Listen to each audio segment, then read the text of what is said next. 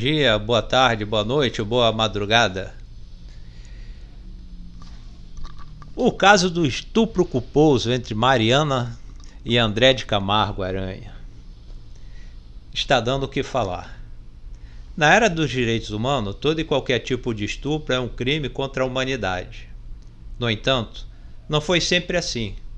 Infelizmente, ainda que tal era exista, em muitos países seres humanos são estuprados, infelizmente.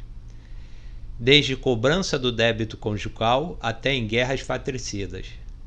Em tempos de polarizações ideopolíticas, esquerda versus direita, a dignidade, a dignidade humana se encontra na berlinda.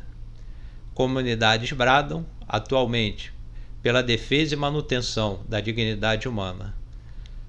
No caso dos abusadores sexuais, pedófilos e estupradores, o Brasil acordou, é o que se diz, contra tais atos bárbaros. A retórica de um novo Brasil não é comovente. Se a Constituição de 1988 trouxe, finalmente, a igualdade material entre gêneros masculino e feminino, parte da cultura brasileira relutou. Enquanto a Constituição de 1988 continha, aliás, contém o espírito da igualdade entre ambos os gêneros, pois a, a, a Constituição é vontade do povo, e este teve participação da elaboração da Constituição atual pela Assembleia Constitucional de 1988, como está agora acontecendo no Chile, na elaboração da nova Constituição, o que eu quero dizer? A Constituição atual, ela, ela é promulgada teve ampla participação do povo no, durante o golpe militar. A Assembleia Constituinte de 1997 ela materializou o desejo do povo. Por exemplo, é, é, crime inofensável, imprescritível no caso de racismo. Ainda que se discute que a atual Constituição não seja tão democrática, quando comparada é, com outros países da América Latina, que tem uma participação maior, a Constituição brasileira é um marco e um triunfo sobre todo e qualquer autoritarismo. Sobre o estupro à mulher, é, necessito falar é, para vocês sobre uma, uma, uma mudança e uma jurisdição sobre o estupro.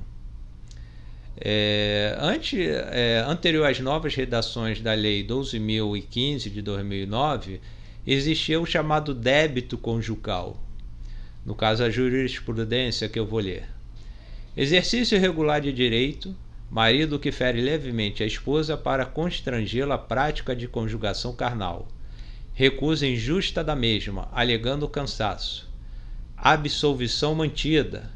Declaração de voto a cúpula intramatrimônio é dever recíproco dos cônjuges, e aquele que usa de força física contra o outro, a quem não socorre escusa razoável, como doença venérica, tem por ser a excludente da criminalidade. Então, se vocês perceberam bem, era justifica é, a, a, o estupro marital ele acontecia e a justiça ela considerava uma legitimidade do marido dele forçar a mulher com os tapinhas, tem até aquela música, ah, tapinha não dói, é? e era permitido.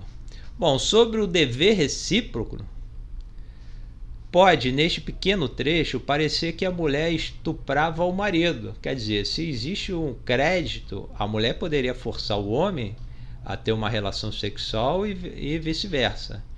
Em tempos e relativizações às barbáries pretéritas, quer dizer, antes de 1945, podem surgir comunidades afirmando que os homens também eram estuprados por suas mulheres. Porém, não prestavam queixa ao crime. Bom, se, se há uma relativização e através disso dizendo que o homem era estuprado, Por que eles não prestavam, não prestavam queixa aqui, é, crime? Bom, vergonha, vergonha de parecer uma bichinha. Homem que é homem, assim dizia, eu não nego uma mulher. Quer dizer, se a mulher chegar, eu quero agora. Bom, não é bem assim. Depreende-se que qualquer relativização quanto ao estupro de um homem à mulher não tem embasamento. Além disso, a história nos revela que as mulheres sempre buscaram materializar sua dignidade. Tem um trecho de um livro aqui que eu vou ler para vocês. Abre aspas.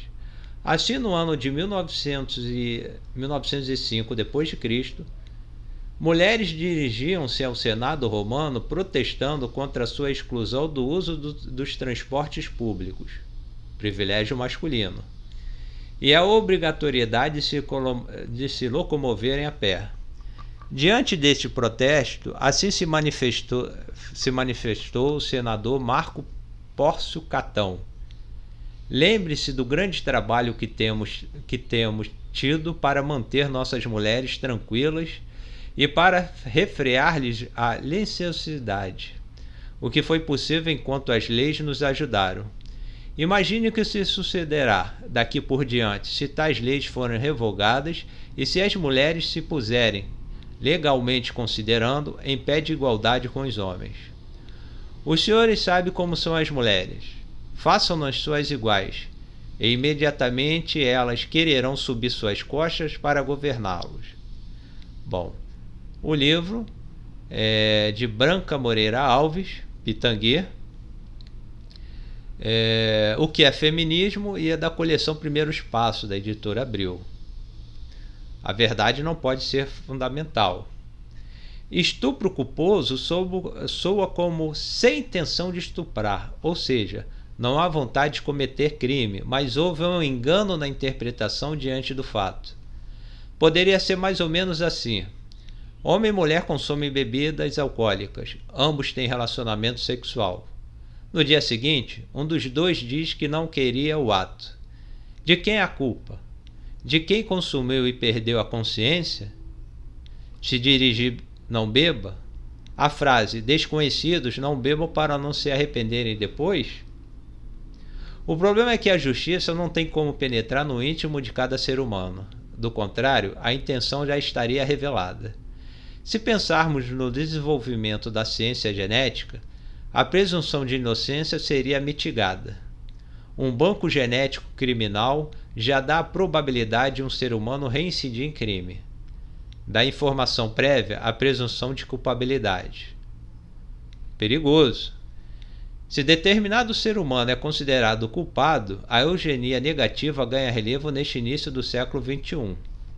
Os traços genéticos de determinarão o ser humano, e os prováveis criminosos terão catalogado seus prováveis crimes no sistema de segurança.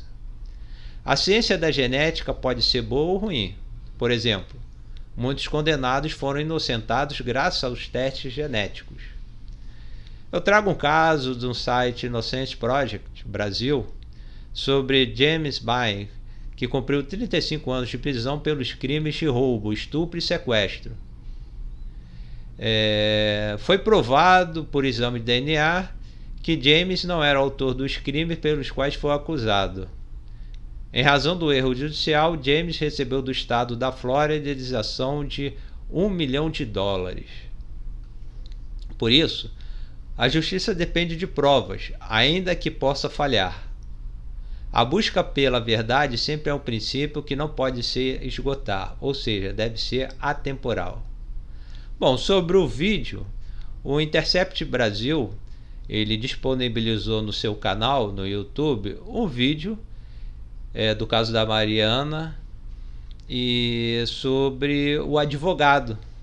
O advogado, então, falando sobre Mariana.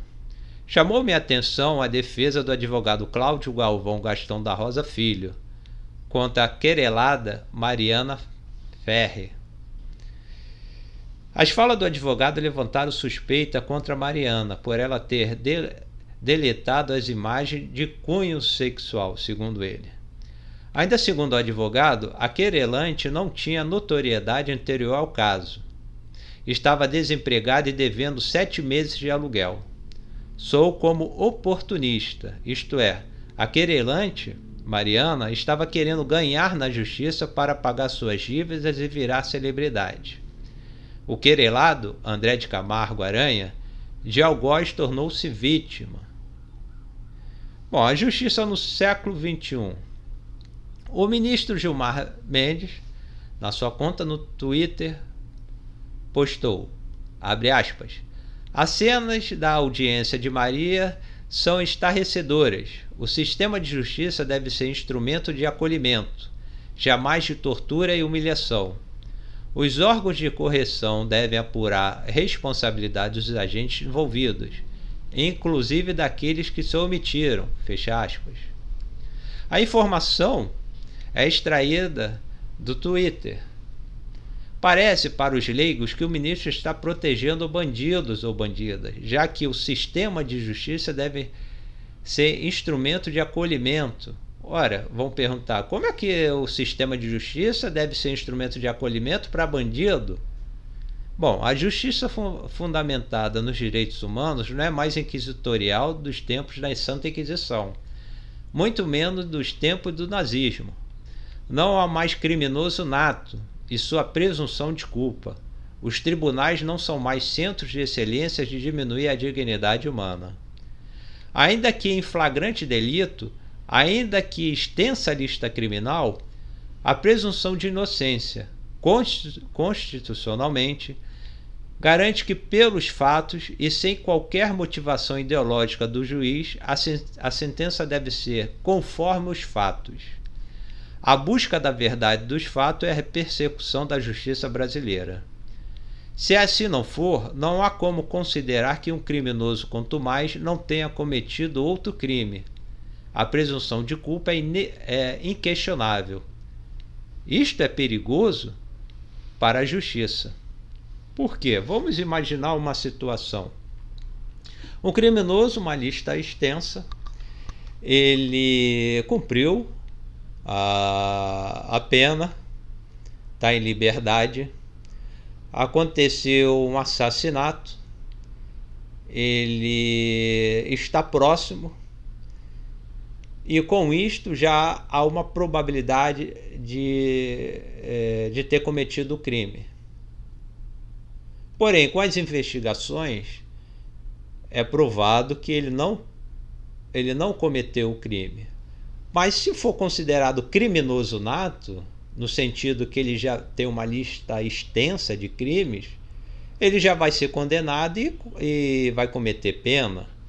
Então, essa, o chancelamento de criminoso nato, claro, eu estou falando da, criminologia positiva, Cesário Lombroso, onde, é, por exemplo, os negros eram considerados é, criminosos como se já dentro dele, geneticamente, dentro da alma, já fosse é, propensos a cometerem crimes.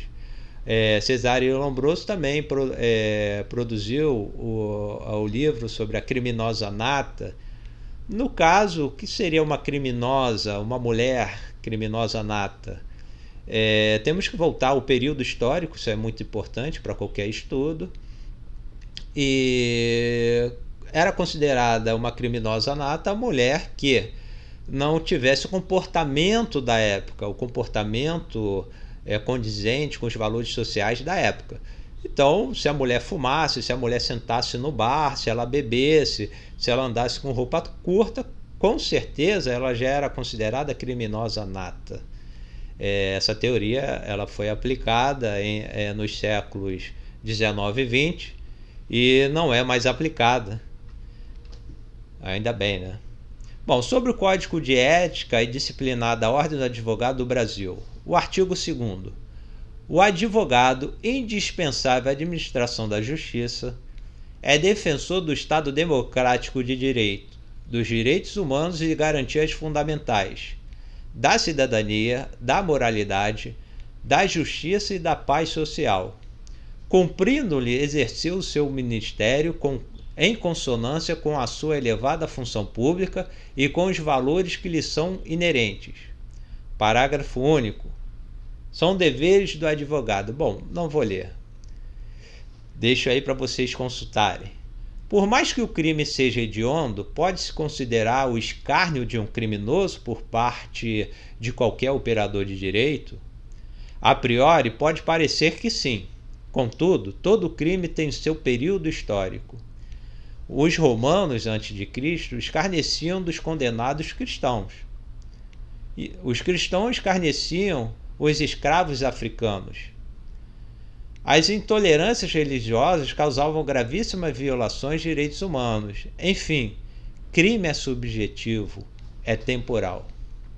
Alguns não, claro, como no caso de estupro. Todavia, como eu, eu li a jurisprudência sobre tapinha no dói e o direito do homem estuprar sua mulher é, pelo, de, pelo crédito conjugal dele e pelo débito conjugal da mulher, o estupro era considerado entre os cônjuges um direito. A ética, então, muda conforme os entendimentos humanos sobre crime. Na atualidade, o estupro é crime. Está previsto nos artigos 213, 215 e 216-A do Código Penal. A situação da mulher é considerada, infelizmente, como párea social. A mulher tem valor enquanto obedecer aos valores e dogmas religiosos. Não há liberdade para a mulher. A roupa curta ainda é um fenômeno de distinção entre mulher de família e mulher devassa. Se o capitalismo se aproveita da situação da mulher, enquanto párea, para direcioná-la ao consumismo, não são as mulheres que lutam pelo reconhecimento da dignidade humana culpada, culpadas. Aliás, tanto feminista quanto não feministas, no caso religiosas, são categoricamente é, contra a exploração do corpo feminino pelo capitalismo. O corpo nu, as curvas corporais são exploradas em concursos públicos para categorizar, premiar o melhor bumbum. Dificilmente tais concursos seriam compreendidos pelos povos indígenas. Imaginam, é o melhor bumbum indígena é, entre os indígenas, o nu não é pecado, não é nada. É, pode sim ter aquele, aquela atração sexual, é, porém, dentro do capitalismo, o capitalismo se aproveita desse dogma religioso de que o corpo é pecado, do que o nu é pecado, e nós temos aí os filmes pornô, nós temos as revistas, justamente pela repressão sexual. Então, esses, os vídeos pornôs servem como uma válvula de escape quanto a essa repressão. Espera-se de qualquer operador de direito uma postura condizente com os direitos humanos, não pelo simples fato de saber das leis, mas compreendê-las diante dos conhecimentos adquiridos pelos estudos nas diversas áreas do saber, como antropologia, sociologia, filosofia. Dos estudos, o reconhecimento de que a história, a dignidade humana sempre fora coisificada, instrumentalizada, em nome de ideologia, ideologias ditas corretas. Por isso, ainda que hajam provas circunstanciais para a condenação, a postura de qualquer operador de direito deve ser neutra, isto é, os seus motivos pessoais, os motivos ideológicos albergados em sua alma não podem servir para reduzir a dignidade alheia. Pode parecer estranho não intitular um condenado, no caso de estupro, de várias nomenclaturas, quer dizer, impropérios. Ainda assim, a proteção de qualquer criminoso, tanto física quanto emocionalmente, é uma conquista da democracia, da civilidade. Como explanei, os crimes são relativos pelas circunstâncias psíquicas e ideológicas. Outros tipos de crime, como estupro, ecoam na eternidade como avaliação de direitos humanos. O que eu quero dizer, e repito, o estupro era permitido é, como um direito marital, como um direito conjugal. E, e pelas mudanças, pela mentalidade, pela concepção até sociológica, é, constitucional, a sociedade não admite mais o estupro, não há mais justificativa para o estupro. Se retornarmos é, na história, é, ordenações filipinas é, no Brasil, permitia-se que o homem matasse a mulher em nome da honra masculina. Então, o homem, o marido, no caso, ele, isso eu estou falando do Brasil, ordenações filipinas. É, o marido, uma suspeita do que a mulher, de que a sua mulher estava lhe traindo, ele matava e justificava no tribunal em nome da honra masculina. É, o caso ainda não tem desfecho total, esse caso não tem. Há muitas contradições. Por exemplo, no site ND, a matéria Contradições e Sumiço de Imagens. As investigações no caso Mariana Ferrer. É, tem um trecho aqui que eu vou ler da matéria. Outro ponto que consta nos autos é a contradição entre o depoimento de funcionários da casa e do próprio estabelecimento. Tanto segurança quanto a mulher que contrata as embaixadores afirmaram no interrogatório que o acesso ao camarim, local das imagens é, da escadaria, é restrito. Duas dignidades humanas estão em confronto. Isso daí é indiscutível. Da Mariana e do seu violador. Apesar que ele é, foi inocentado. Cada qual tenta provar, respectivamente, culpa e inocência.